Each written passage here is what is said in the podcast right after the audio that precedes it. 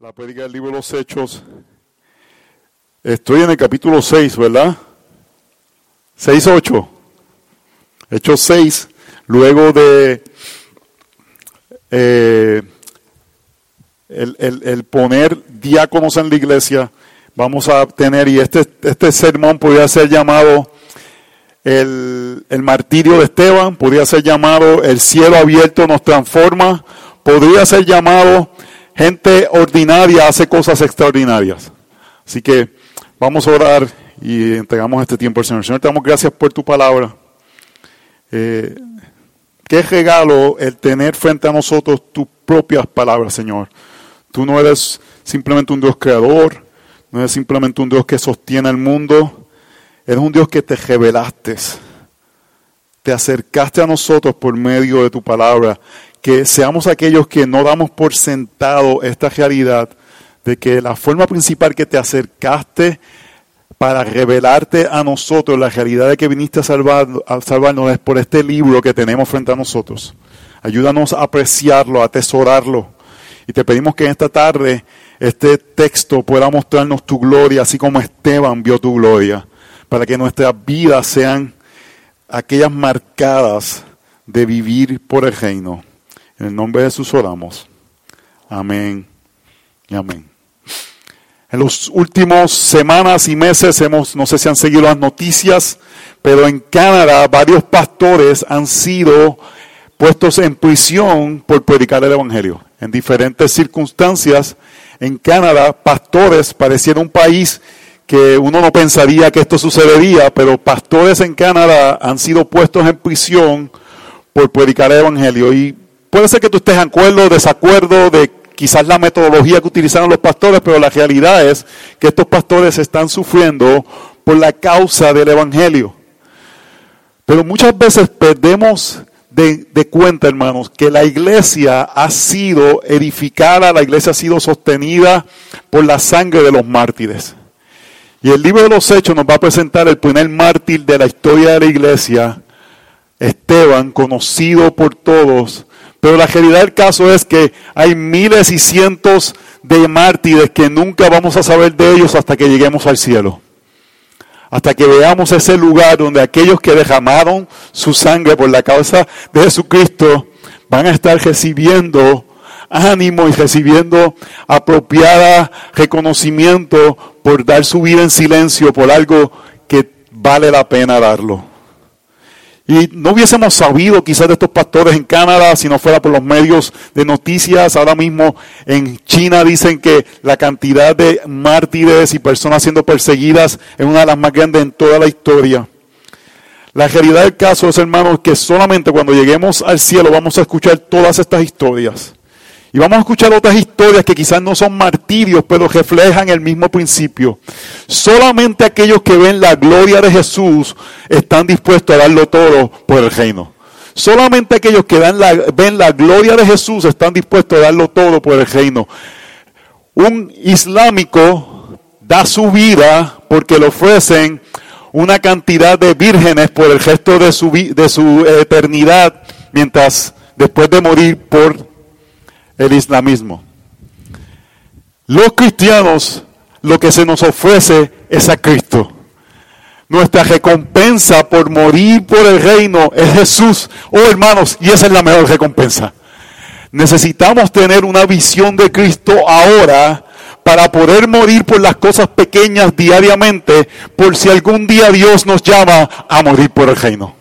Necesitamos ver cuán glorioso es Él, cuán hermoso es Él, cuán mejor es Él, por si algún día Él nos llama a morir por la causa. Pero hermanos, eso se comienza muriendo día a día, muriendo en las cosas pequeñas, entregando nuestras, eh, nuestras preferencias, entregando cosas que son del mundo para el reino. Y cuando lleguemos al cielo vamos a escuchar historias de miembros de la iglesia que dieron su vida por iglesias pequeñas que nadie las conocían, pero ellos dieron su, su vida por estas iglesias y por los santos de la iglesia. Creyentes que rechazaron avance económico por el bien del reino. Adolescentes que dedicaron tiempo para aprender la palabra del Señor y prepararse para su futuro. Hermanos, tenemos que aprender a morir en lo pequeño por si Dios nos llama a morir por el reino. Así que hermanos, diariamente necesitamos que el cielo se abra, no literalmente, pero en la realidad de que vemos la gloria de Jesús para que podamos morir para, por, el reino y por el beneficio de, de nuestros hermanos y para la gloria de nuestro Señor. Gente ordinaria pueden vivir vidas extraordinarias llenas de gracia y poder, haciendo señales y prodigios, porque hemos visto la gloria de Jesús, muriendo los unos por los otros, predicando la palabra al perdido, siendo generosos, estando dispuestos a dar nuestra vida. Hermanos, y lo opuesto de dar nuestra vida por el reino es desear la gloria que solamente Jesús nos puede dar. Lo opuesto de, de, vivir por la gloria de Cristo es desear esa gloria. Y una de las formas principales que dentro de la iglesia le podemos robar esa gloria al Señor es no viviendo asombrados de Él, sino viviendo asombrados de nosotros. Y terminando siendo fariseos que pensamos que nuestras obras, nuestra bondad nos salva que pensando porque crecimos en la iglesia y hemos sido nenes buenos, o pensamos porque hemos llevado tanto tiempo sirviendo a la iglesia, merecemos ser salvados y necesitamos reconocer y volvernos a acordar de la verdad del Evangelio. Somos viles pecadores, salvados por la gracia del Señor, y eso es lo que nos va a hacer permanecer asombrados y va a hacer que el cielo permanezca abierto y veamos diariamente la gloria de nuestro Señor. Así que nos cuidamos de la religiosidad, nos cuidamos de esta gloria personal, viendo que Jesús está activo en nosotros y es el que expande su reino. Hermanos, si algo nos vamos a acordar de los libros de los hechos es que Jesús se está moviendo y se está moviendo en medio de nosotros y se mueve por personas ordinarias. Déjeme decirle algo. Cada uno de nosotros somos ordinarios.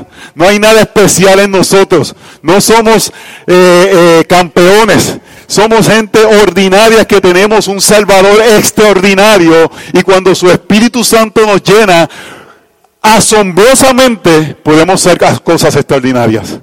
Para su gloria, por medio del poder del Espíritu Santo. Así que Esteban, antes de morir, vio el cielo abierto nosotros necesitamos ver la gloria de Dios en, por medio de Jesús, por medio de su evangelio, de su obra redentora. Al ver su gloria, hermanos, es suficiente para dar nuestra vida por el reino. Así que por medio del poder del Espíritu, personas ordinarias sirven extraordinariamente en el reino. Punto número uno, y lo voy a decir lentamente. La sabiduría bíblica trae oposición.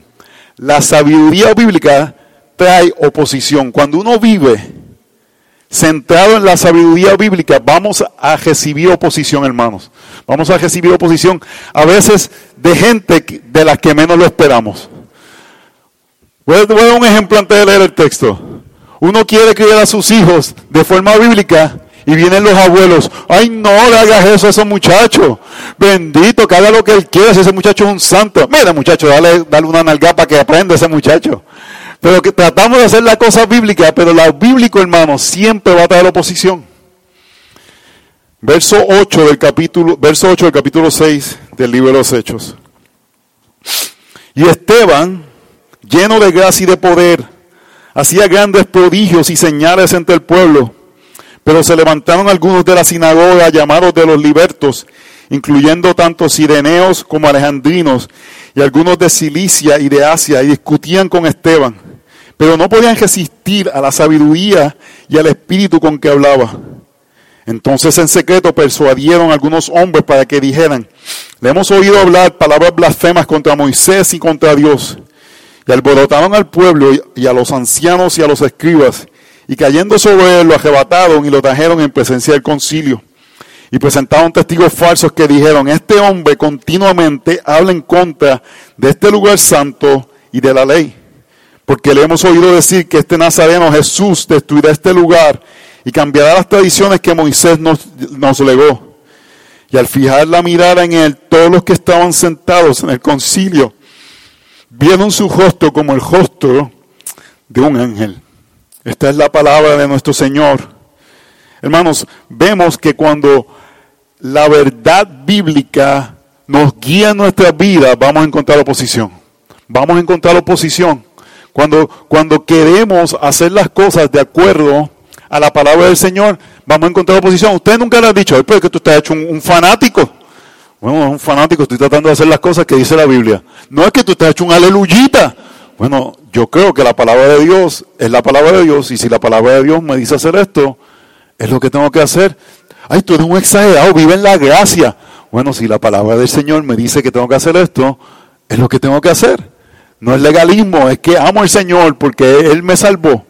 Cuando seguimos la palabra del Señor, hermanos, vamos a encontrar oposición. Y algo que vemos aquí, uno de los puntos que quiere traer Hechos capítulo 6, y es un punto importante para toda la iglesia, hermanos, es el ministerio de la iglesia no es solamente de los apóstoles, no es solamente de los líderes. Vemos que Esteban no era apóstol, no era pastor, era un diácono lleno del Espíritu, servía y sabía la palabra del Señor. No tenemos que tener una posición de liderazgo para que el Espíritu Santo nos utilice con poder. No tenemos que ser, servir en cierta forma en la iglesia para tener un ministerio o para tener una forma de servir a la iglesia y expandir el Evangelio. Y Esteban estaba haciendo lo que tenía que hacer un creyente, debatir la palabra del Señor en medio donde se reunía el pueblo. Y en medio de eso presenta el Evangelio con unos judíos que eran judíos que habían sido esclavos, por eso dice la sinagoga de los libertos, y ellos eran esclavos emancipados. Alguien que debería haber conocido la redención y deberían haber relacionado con el mensaje del Evangelio. Pero ellos resisten el mensaje del Evangelio. La controversia que tiene que haber sucedido en este lugar, que no es claro, no lo dice el texto, pero lo vemos a través del libro de los Hechos, es que Esteban tenía que haberle dicho a ellos, Jesús es el Mesías, Jesús es el Salvador. Ustedes pueden ver, en ese momento los creyentes pudieron haber tratado de blend in, de, de, meterse con los judíos y no hacer mucho dificultad. Y vamos a hacer un cristianismo, pero que, que no nos meta en problemas con los judíos para avanzar la misión, para que se hagan más cosas. Vamos a quedarnos tranquilitos y digamos que Jesús es un profeta que habló cosas buenas, pero ellos sabían algo diferente y no podían callar lo que es la verdad. Y cuando se habla la realidad del Evangelio, personas le van a resistir. Y estas personas resistían porque decían que iba a cambiar el legado que Moisés había traído. Iba a cambiar lo que Moisés le había traído. Hermano, si usted no ha visto eso muchas veces, personas que están reacias a seguir la, palabra del Señor porque hay cosas que se hacían en ciertas formas. No, es que en mi iglesia siempre lo hemos hecho así. Pueden cantar un cántico herégico que no dice nada de Jesús, pero es que ese cántico lo hemos cantado de chiquito. Podemos, eh, eh, tener una, un tipo de, de reunión que no es correcta, no, pues es que así lo hemos hecho, hermanos. Y ese es el, el, impulso del ser humano que trata de salvarse por su propia sabiduría. Así es que hemos hecho las cosas. Y no es qué es lo que dice la palabra del Señor. Y vemos que le, le traen falsos testigos para acusar a, a Esteban. Y en ese momento, hermanos, cuando tú estás siendo acusado, falsamente de cosas que no has hecho, la pregunta es, ¿qué te va a guiar? ¿Qué vas a hacer? ¿Qué es lo que va a moverte? Porque la sabiduría bíblica trae oposición, hermanos, pero punto número dos, la sabiduría bíblica, lo voy a decir con calma, nos da seguridad. La sabiduría bíblica nos da seguridad, nos afianza, nos, nos pone en un lugar seguro y sabemos y no tenemos que dudar de lo que creemos. Hermanos, por medio del poder del Espíritu, personas ordinarias sirven extraordinariamente al reino. Y es por medio de entender la sabiduría bíblica que nos va a dar oposición, pero esa misma sabiduría bíblica es la que nos va a dar seguridad de que estamos en la verdad, de que estamos en el lugar seguro. Y vamos a ver ahora, hermanos, cómo Esteban, y vamos a leer una porción extensa de las escrituras, porque ellos le acusan de que, de que él había, venía a cambiar y a, remover las costumbres de Moisés. Pero vamos a ver que Esteban no era pastor, no era apóstol, conocía su Biblia.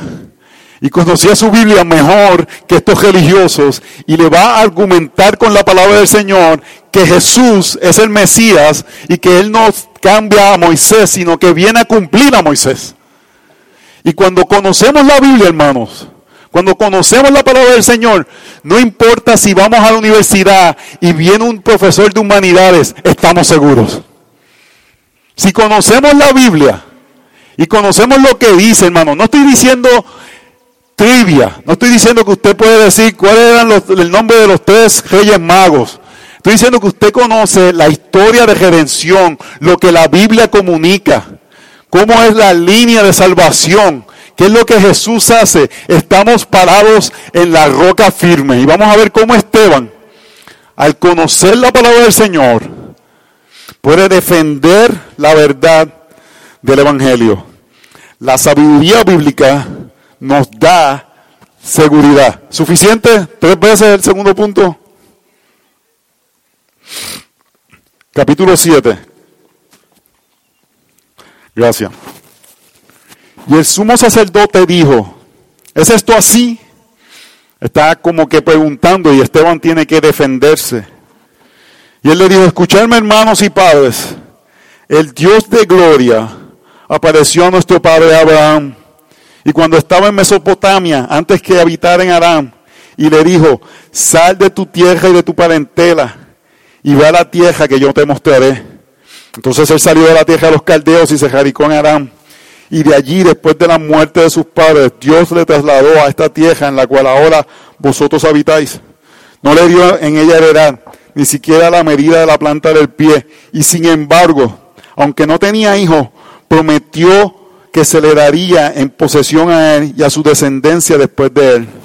Y Dios dijo así, que sus descendientes serían extranjeros en una tierra extraña que serían esclavizados y maltratados por cuatrocientos años, pero yo mismo juzgaré a cualquier nación de la cual sean esclavos. Y dijo Dios, y después de eso saldrán y me servirán en este lugar. Y Dios le dijo, le dio el pacto de la circuncisión. Y así Abraham vino a ser el padre de Isaac y lo circuncidó al octavo día. E Isaac vino a ser el padre de Jacob y Jacob de los doce patriarcas. Y los patriarcas tuvieron envidia de José y lo vendieron para para Egipto, pero Dios estaba con él y lo rescató de todas sus aflicciones y le dio gracia y sabiduría delante de Faraón, rey de Egipto. Y este lo puso por gobernador sobre Egipto y sobre, sobre toda su casa. Entonces vino hambre sobre, sobre todo Egipto y Canaán, y con ella gran aflicción, y nuestros padres no hallaban alimentos. Pero cuando Jacob supo que había grano en Egipto, envió a vuestros padres allá la primera vez. En la segunda visita José se dio a conocer a sus hermanos y conoció a Faraón el linaje de José. Y de José enviaron un mensaje, enviando un mensaje, mandó llamar a Jacob su padre y a toda su parentela. En total 75 personas. Y Jacob descendió a Egipto y allí murió él, también nuestros padres. De allí fueron trasladados a Siquem y puestos en el sepulcro que por una suma de dinero había comprado a Abraham a los hijos de Amor en Siquem. Pero a medida que se acercaba el tiempo de la promesa que Dios había confirmado a Abraham, el pueblo que sí se multiplicaba en Egipto. Hasta que surgió otro rey en Egipto que no sabía nada de José. Este rey, obrando con astucia contra nuestro pueblo, maltrató a nuestros padres a fin de que pusieran a la muerte a sus niños que no ven, para que no vivieran. Él está trayendo la línea de redención. Él le dice, ah, ustedes me dicen que yo voy a dejar a Moisés. Déjame ir desde Abraham. Déjame ir desde Abraham y déjame mostrarle cómo Dios ha obrado para redimir a su pueblo. Y llega este momento donde presenta la realidad de lo que iba a pasar, de que los, eh, israelitas iban a ser esclavos de los egipcios. Y es entender la historia de redención de la Biblia y que no es que Abraham tenía fe, lo que hace Abraham especial. No es que Abraham eh, era alguien que hizo lo que tenía que hacer, hermanos. Es que de Abraham salió el Mesías. La fe de Abraham apuntaba a la persona de Cristo. El punto del Antiguo Testamento es, pareciera imposible que Dios iba a cumplir la promesa a Abraham, pero la cumplió. Y los cristianos nos paramos esperanzados en medio de cualquier dificultad, porque sabemos que Dios va a cumplir su promesa, aunque parezca imposible. El pueblo de Dios iba a estar 400 años en esclavitud, pero Dios cumplió su promesa. Y Esteban está mirando la muerte y está esperanzado. Pareciera que es lo menos que uno debe hacer en el momento de, de, enfrentar la muerte, recordar toda la historia de Israel. Pero él está recordando cómo Dios salva. Continuamos en el verso 20. Fue este tiempo que Moisés nació. Era hermoso a la, a la vista, era hermoso a la vista de Dios y fue criado por tres meses en la casa de sus padres. Después de ser abandonado para morir, la hija de Faraón se lo llevó y lo crió como su propio hijo. Y Moisés fue instruido en toda la sabiduría de los egipcios. Y era un hombre poderoso en palabras en hechos. Pero cuando iba a cumplir la edad de 40 años, sintió en su corazón el deseo de visitar a sus hermanos, los hijos de Israel. Y al ver que uno de ellos era tratado injustamente, lo defendió. Y vengó al oprimido matando al egipcio. Pensando que sus hermanos entendían que Dios le estaba dando libertad por medio de él, pero ellos no entendieron. Al día siguiente se le presentó cuando dos de ellos reñían y trató de poner paz entre ellos diciendo, varones, vosotros sois hermanos, ¿por qué os dice el uno al otro? Pero el que estaba hiriendo a su prójimo lo empujó diciendo, ¿quién te ha puesto por gobernante y juez sobre nosotros? ¿Acaso quieres matarme como mataste ayer al Egipto? Al oír estas palabras, Moisés huyó y se convirtió en extranjero de la tierra de Marián, donde fue padre de dos hijos. Y pasando 40 años se le apareció un ángel en el desierto del monte Sinaí, en la llama de una zarza que ardía. Al ver esto Moisés se maravilló de la visión y al acercarse para ver mejor vino a él la voz del Señor.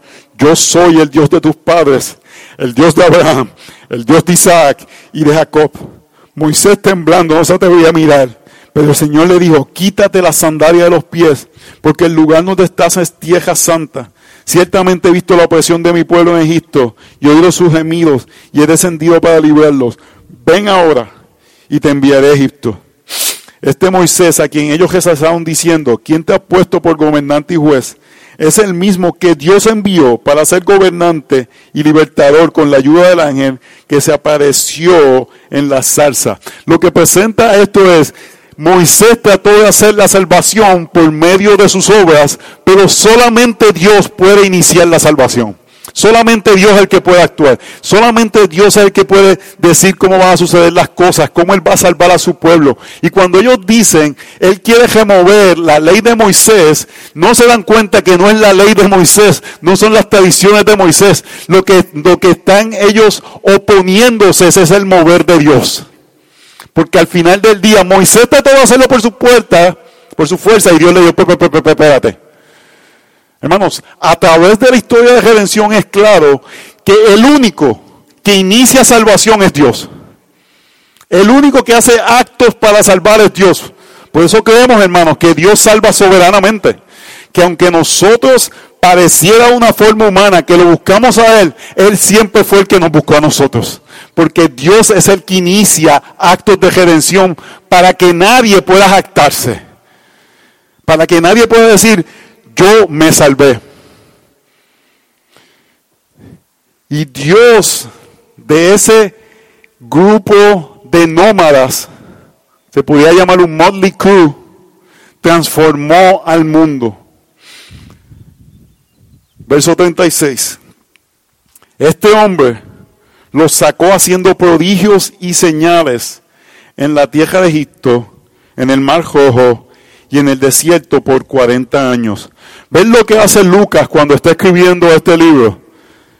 Habla de Moisés, en cierta forma el más grande profeta para el pueblo de Dios, el pueblo de Israel, y dice que los sabiendo, haciendo prodigios y señales. ¿Dónde en el texto él dice que alguien había hecho prodigios y señales? Esteban. Al comienzo del texto dijimos que Esteban en el poder del Espíritu hacía prodigios y señales. Lo que Lucas nos está diciendo en cierta forma es, Obviamente Moisés tiene un rol en salvación, pero es la continuidad de la gloria de Dios por medio de su pueblo. No es acerca de Moisés, es acerca de Jesús. Y el que tiene a Jesús puede hacer los prodigios y señales que Moisés hizo. Y ahora no solamente el Espíritu está en Moisés, está en todo el pueblo. Oh hermanos, eso es glorioso para nosotros. Porque podemos, no el mismo rol de Moisés, pero el mismo poder de Moisés puede estar en nosotros para hacer prodigios y señales para el reino de Dios, para avanzar el reino del Señor, para que sea, la gloria del Señor pueda ser extendida en medio de nosotros. La iglesia actual no es acerca de ciertos hombres, es acerca de todos los miembros que hacen lo que tienen que hacer en los lugares que están, en las escuelas, en las universidades, en sus trabajos, para extender la obra del Señor. Verso 37. Este es el mismo Moisés que dijo a los hijos de Israel, Dios os ha levantado un profeta como yo de entre vosotros, de entre vuestros hermanos. Este es el que estaba en la congregación en el desierto junto con el ángel, que le hablaba en el monte Sinaí con nuestros padres al que recibió palabras de vida para transmitirlas a vosotros, el cual nuestros padres no quisieron obedecer, sino que lo repudiaron. Y en sus corazones regresaron a Egipto diciendo a Aarón, haznos dioses que vayan delante de nosotros, porque a este Moisés que nos sacó de la tierra de Egipto, no sabemos lo que le haya pasado. En aquellos días hicieron un becerro y ofrecieron sacrificio al ídolo y se regocijaban en las obras de sus manos. Parte del punto que vamos a ver que Esteban va a querer decirle es, Dios ha salvado a este pueblo de Israel y ellos regresan nuevamente a adorar a dioses falsos. El punto de la Éxodo 32, que Éxodo 32 es la narrativa del becerro, es que ellos olvidaron quién los salvó. Y esa es la base, ese es lo que alimenta este sentido de que podemos salvarnos. Y es algo que tenemos que huir constantemente este sentido de pensar, porque yo hago ciertas cosas para Dios, yo me salvo. Oh, no, hermanos, Él nos salva. El punto de, Hechos 7 es, Dios es quien salva y porque salva, entonces utiliza a personas ordinarias para hacer cosas extraordinarias. Nunca pienses que si tú haces yo algo extraordinario para Dios, es algo porque hay algo en ti. Es porque el Espíritu está en ti, pero no es nada de ti. Y no podemos pensar y no podemos tratar de robarle la gloria y hacernos fariseos, sino que tenemos que constantemente batallar con esto. Y la única forma de batallar con esto, hermanos, es recordando que Jesús murió por nuestros pecados, que Él nos libró de Egipto. La razón que ellos construyeron el becerro fue, hermanos, se olvidaron que Dios los sacó de Egipto. Y yo he dicho esto un montón de veces, pero antes de Éxodo 32, ¿qué está? Éxodo 31. Y después de Éxodo 32, ¿qué está? Éxodo 33. ¿Y qué habla Éxodo 31 y Éxodo 33?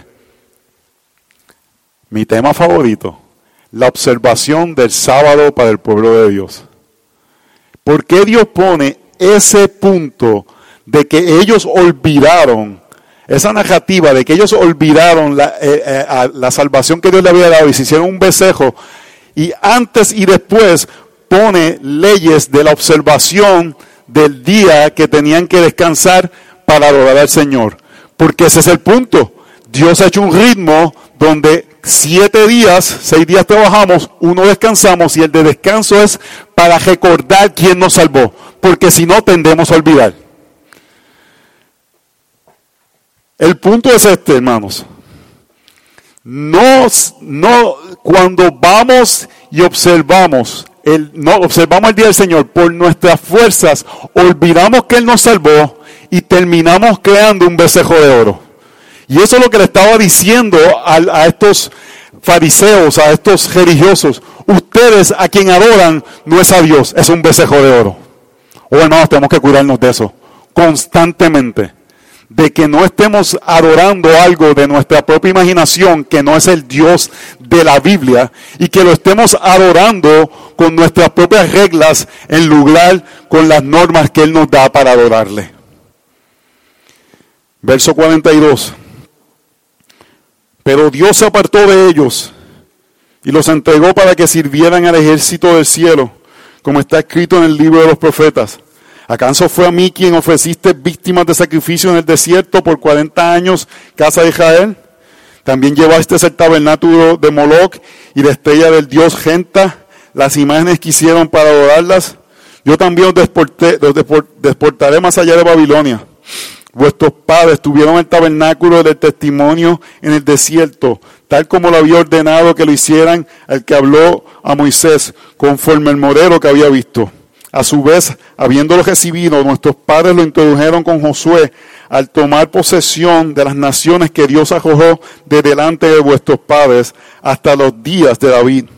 Y David halló gracia delante de Dios y pidió el favor de hallar una morada para el Dios de Jacob pero fue Salomón quien le edificó una casa. Sin embargo, el Altísimo no habita en casas hechas por manos de los hombres, como dice el profeta. El cielo es mi trono y la tierra es el estandarte de mis pies. ¿Qué casa me edificarás? dice el Señor. ¿O cuál es el lugar de mi reposo? No fue mi mano la que hizo todas estas cosas. Para terminar este punto, ¿por qué, por qué Esteban incluye la construcción del tabernáculo por David en 2 Samuel capítulo 7. Porque afirma lo mismo que habló de Moisés. Dios es el único que decide qué cosas hacer para el plan de salvación. David le dijo a Dios, te voy a hacer una casa.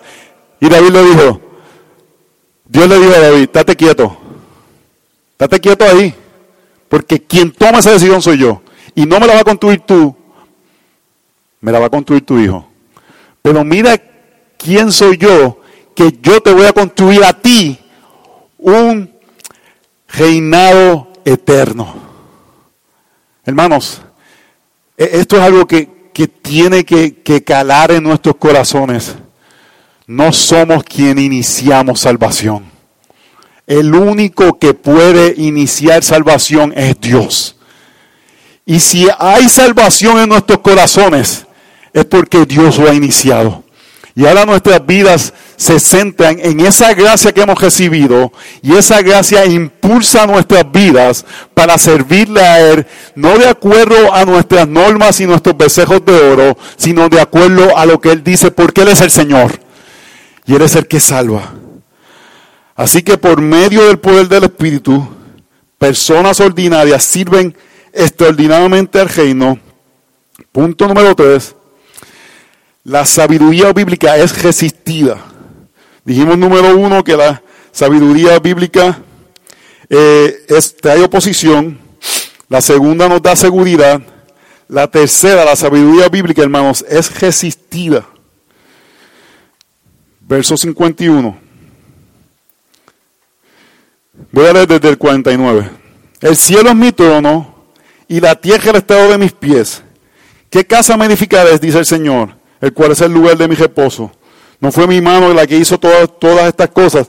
Ahí Luke, eh, Esteban está hablando de Isaías capítulo 66, verso 1. Y después del verso 1, ¿qué viene?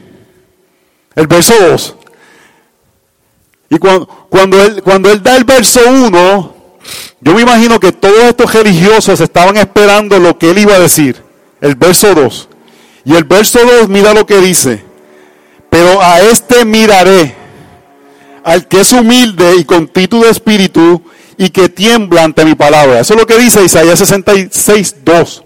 Y cuando eh, eh, Esteban dice 66, 1, ellos están esperando que diga el 2 y mira lo que Esteban les dice. Y van a entender por qué se molestaron tanto. Porque hasta este momento Esteban lo que había dicho era lo que dice la palabra del Señor. Y ellos dicen, ¿estamos de acuerdo en todo esto? está súper bien, este tipo sabe Biblia. Aquí es que se molestan. Mira lo que le dice. En vez de decirle, pero a este miraré, al que es humilde y contrito de espíritu y que tiene ante mi palabra, mira lo que les dice, vosotros que sois duros de e concisos de corazón y de oídos, resistís siempre al Espíritu Santo, como hicieron vuestros padres, así también hacéis vosotros. Tremenda táctica de evangelización. Les dice, ustedes son duros de corazón. ¿A cuál de los profetas no persiguieron vuestros padres? Ellos mataron a los que antes habían anunciado la venida del justo, del cual ahora vosotros os hicisteis entregadores y asesinos. Vosotros que recibiste la ley por disposición de, de ángeles y sin embargo no la guardaste. En vez de decirle que ellos temblaban ante la palabra de Dios, Esteban le dice, ustedes resisten la palabra de Dios. Porque el que quiere salvarse por su propia fuerza va a resistir la palabra del Señor. Va a resistir la gracia del Señor, va a resistir la misericordia del Señor, porque quiere llevarse toda la gloria Él. Y el mayor insulto que le puedes dar es, ustedes recibieron la ley, sin embargo no la guardaste. Hermanos, un religioso de ese tiempo se jactaba de que no solamente seguía la ley, sino que seguía cosas que no eran la ley, pero eran afuera de la ley. Se llevaban tanta gloria. No, yo no solamente no como el eh, eh, cerdo, pero ni me acerco una cosa a una distancia. Y ponían un montón de leyes adicionales que la Biblia, la palabra de Dios no ponía para ellos mismos traerse la gloria. No estoy diciendo que hay momentos que nosotros tenemos prácticas que nos ayudan a servir al Señor, pero hermanos, nunca nos ponemos una estrellita por hacer las cosas que el Señor nos llama a hacer. Y él le dice, recibiste la ley, sin embargo no la guardaste. ¿Por qué no la guardaron, hermanos? Porque Jesús es el cumplimiento de la ley. Y obedecer la ley sin Jesús es maldición. Porque solamente a través de Jesús es que podemos tener la fuerza de obedecer al Señor. Porque si no lo obedecemos a través de la fuerza del Espíritu, es por nuestra carne. Y todas las obras de la carne es muerte. Él le estaba diciendo a ellos, ustedes están muertos. Ustedes creen que están vivos, pero ustedes están muertos. Hermanos, y ese, ese, sermón de Esteban aplica a nosotros en el día de hoy que tenemos que cuidarnos, que no seamos como esos religiosos.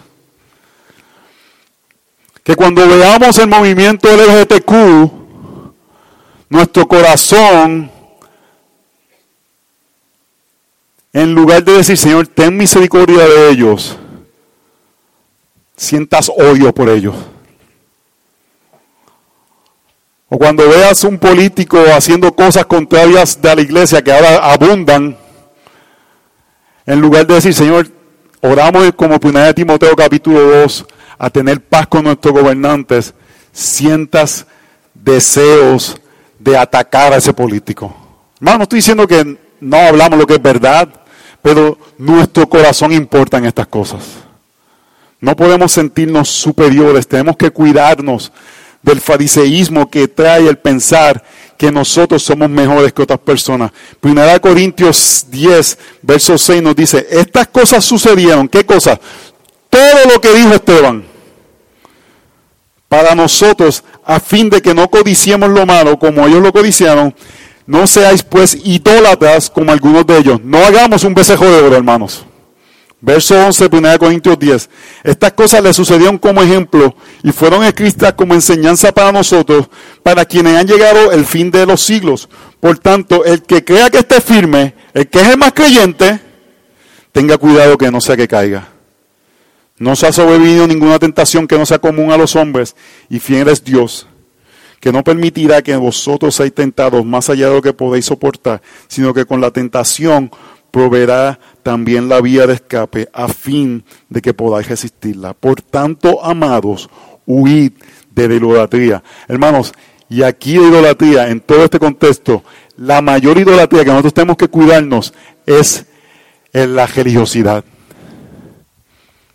El otro día yo estaba en un lugar, no voy a decir dónde, y estoy predicando sobre el Evangelio de la Gracia, y me hacen una pregunta en, este, en esta dirección. ¿Por qué hay personas que no vinieron a esta actividad pudiendo haber venido para edificarse, y uno hace cosas a través de los años en la iglesia y la gente no viene. ¿Usted sabe lo que esa pregunta dice? ¿Por qué yo soy mejor de los que no vienen? Gente que lleva años en la iglesia y no se dan cuenta cómo el fariseísmo lo tienen ciego. Cómo ese sentido de superioridad. Cómo ese sentido de que soy mejor en lugar de decir, wow. La mayoría de gente se queda. Si yo vengo aquí es que Dios por su misericordia me ha dado un hambre por él que otros no tienen. Wow. En verdad que Dios ha tenido misericordia de mí. ¿Ven la diferencia? Tenemos que cuidarnos de ese pesejo de oro, hermanos, porque seríamos aquellos que apelaríamos a Esteban.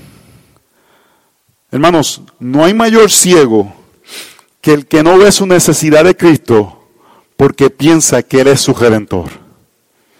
Así que por medio del poder del Espíritu, personas no extraordinarias, personas ordinarias, sirven extraordinariamente al reino. Y vamos a ver aquí lo extraordinario. La sabiduría bíblica, punto número cuatro, abre nuestros ojos. Cuatro veces la sabiduría bíblica, el punto número cuatro es que abre nuestros ojos. Hermanos, solamente la palabra del Señor puede abrir nuestros ojos. Nadie se convierte porque le decimos, vente, que tenemos un buen grupo, la pasamos bien, la gente come pupusa, hay uno que hace dip de camarones, hay otro que hace... No, eso, eso, eso no salva a nadie, hermanos. Tú puedes traer gente y entretenerlas y eso no salva a nadie. Lo único que abre nuestros ojos es la palabra del Señor porque es lo único que revela la gloria de Jesús. Y vamos a ver cómo Esteban, sus ojos fueron abiertos por la misma palabra que le acababa de decir a estas personas y estas personas no pudieron ver lo que Esteban pudo ver. Esteban fue a través de la Biblia, conocía su Biblia, hermanos. Hermanos, tenemos que conocer nuestras Biblias. Tenemos que conocer nuestras Biblias. Es lo único que nos va a sostener por medio del Espíritu Santo.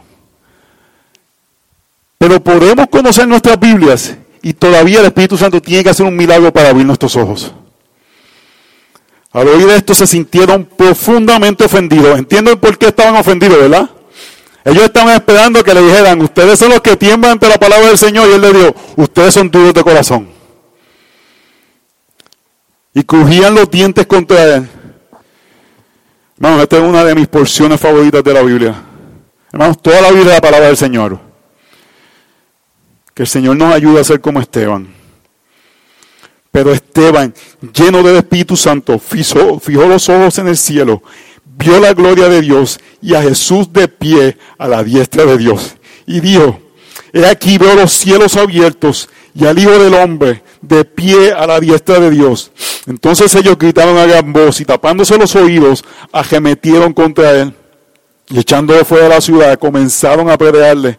Y los testigos pusieron sus manos a los pies de un joven llamado Saulo y mientras apedreaban a Esteban, él invocaba al Señor y decía, Señor Jesús, recibe mi espíritu. Y cayeron de rodillas, clamó en alta voz, Señor, no le tomes en cuenta este pecado. Habiendo dicho esto, durmió.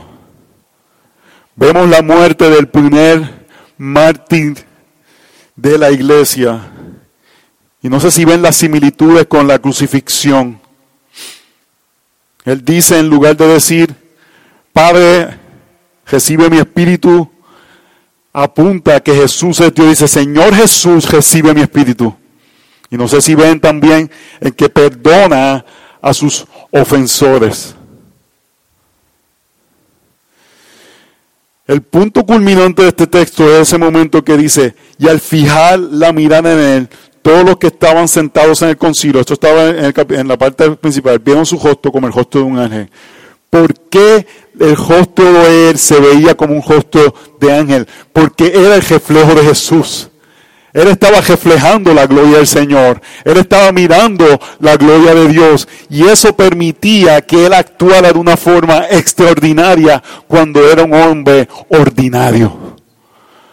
Un hombre con las mismas pasiones que tenemos nosotros, con las mismas dificultades, con las mismas debilidades. ¿Por qué un hombre como él puede levantarse firme en un momento tan crucial de la vida? Porque estaba viendo la gloria de Jesús.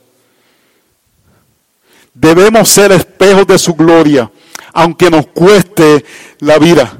Debemos de decir, Jesucristo basta, nuestros corazones desean, necesitan a Jesús. Y sin Jesús la vida no tiene sentido. Así que estamos dispuestos a morir por Él porque sabemos que en ese momento tendremos aquello que es lo que deseamos, a Jesús el Cristo. Es interesante porque se presenta en medio de este martirio a una figura de Saulo. Y vamos a ver en unos capítulos que Saulo de asesino viene a ser discípulo. ¿Qué sucedió en la vida de Saulo? Los cielos abrieron, la gloria de Dios fue revelada. Oh hermanos, lo que hace la diferencia entre un cristiano que viene a la iglesia porque, porque sigue a Jesús y una persona que simplemente hace algo porque es la tradición que ha hecho desde pequeño, es que los cielos abrieron y vieron la gloria de Jesús. Y tú tienes que preguntarte, ¿quién soy yo? ¿Quién soy yo? ¿Realmente he visto los cielos abiertos? ¿Y realmente he visto que Jesús es lo más preciado del mundo? ¿O simplemente es algo que parece que hace sentido que haga? ¿Es lo que he hecho desde pequeño? ¿Mis papás lo hacen? Si caes en el segundo grupo, yo te imploro, yo juego contigo Pídele a Dios que se revele a ti. Que el cielo se abra y que puedas ver la gloria del Señor. Y lo vemos en la palabra del Señor. Pregúntate esto, ¿alguna vez en mi vida he visto el cielo abierto? De lo contrario, vas a resistir al Señor. Hay dos alternativas, o el cielo se ha abierto en su vida, o vas a resistir al Señor. Y hay una tercera alternativa.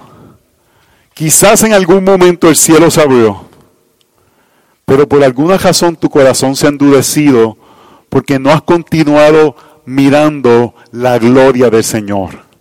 Quizás lo que estás mirando es tus acciones, quizás lo que estás mirando es tus obras. Tienes que dejar de mirarte a ti y mirar el cielo abierto. Así que hermanos, el llamado del, texto de Esteban no es que todos tenemos que ser mártires, pero que sí todos tenemos que tener una visión del Cristo resucitado de la gloria. La única forma que vamos a caminar a llegar hasta la meta, hermanos, en un mundo que cada vez es más hostil, que cada día nos va a pedir morir más a nosotros, donde hermanos vamos a tener que entregar sueños que son cosas buenas pero el mundo nos lo va a decir, o, sigues tu sueño o sigues a Cristo. La única forma que vamos a poder decir, no me importa esto, es si hemos visto y continuamos viendo a Cristo con los cielos abiertos, parado a la diestra del Padre, glorioso, hermoso, dulce como la miel, más deseable que el oro, necesitamos constantemente meditar en la realidad de quién es ser, su belleza, su santidad, su gloria, lo deseable que es, para que en esos momentos que sean momentos de Esteban en nuestras vidas, que, que quizás no sean tan trascendentales como Esteban, pero que tengamos que morir a nosotros, podamos mirar al cielo y decir, sexo antes del matrimonio, Jesús es más deseable dinero, pero tengo que vender mis principios. Jesús es más deseable.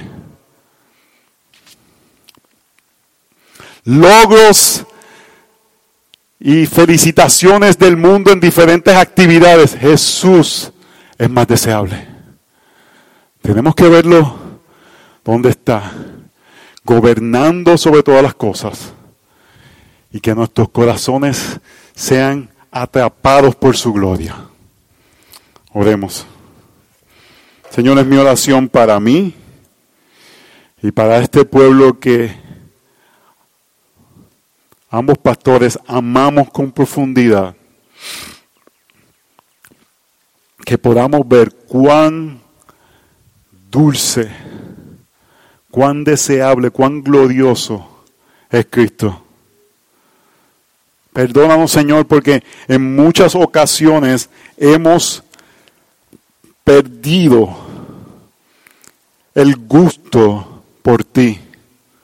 No, nos ha dado un virus en ocasiones de pecado que hemos perdido el olor, la fragancia tuya y el gusto tuyo. Y hemos perdido cuán hermoso eres. Quizás son las dificultades del mundo, quizás es el mundo tan ocupado que vivimos, quizás es que en ocasiones estamos poco satisfechos de nuestras vidas y hemos perdido la realidad de que aquello que tiene mayor valor se ha revelado en nuestras vidas. Abre nuestros ojos, Señor. Abre nuestros ojos. Así como Esteban te vio, que podamos verte en toda tu gloria, en toda tu majestuosidad, que la realidad del Evangelio capture nuestros corazones para ti, Señor. Que la realidad de que el Dios infinito, el Dios trascendental, se hizo cercano en Belén de Judá hace más de dos mil años para traer salvación al mundo, de que tú cumpliste la ley completamente, de que tú fuiste a un monte llamado Golgota y entregaste tu vida para traernos salvación, pero levantaste de la tumba y ahora estás reinando con poder en toda gloria y majestad. Y tu iglesia te dice, ven Señor Jesús, no tardes. Que esta realidad capture nuestros corazones, Señor nuestras pasiones, nuestras emociones. Y que no haya nada más preciado en este mundo. Y que sea que nos llames a morir como mártires. O que sea que nos llames a ser fiel día a día. Que podamos por tu gloria ser capturados y vivir para ti. Es nuestra oración, Señor. Amén y amén. Dios le bendiga, iglesia.